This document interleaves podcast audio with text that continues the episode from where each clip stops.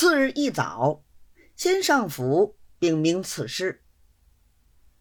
府大人听了，甚是踌躇，想了一会儿，叫他先到城外面回统领。其实统领正在好睡的时候，管家又不敢喊他。庄大老爷在官厅里，一直等到一点多钟，肚里饿得难过，意思想转回衙门，吃过饭再来。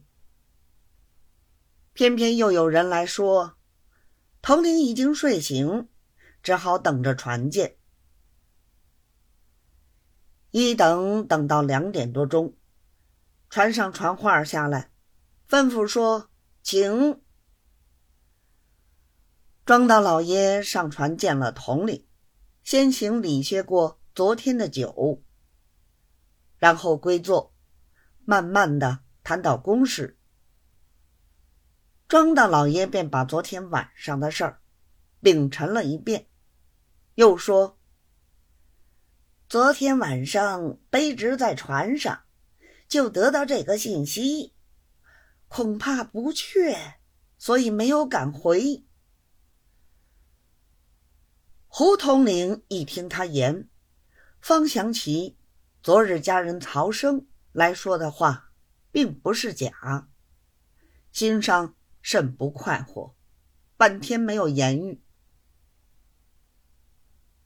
庄大老爷见统领为难，乐得趁势卖好，便说：“这件事情，卑职已有办法，保管乡下人告不出。”大人这里也不用办一个人，自然可以无事。胡统领忙问：“有何办法？”庄大老爷便如此如此，这般这般说了一遍。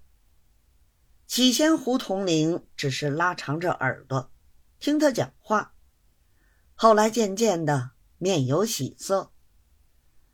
临到末了，不禁。大笑起来，连说：“甚好，甚好！老哥如此费心，兄弟感激的很。”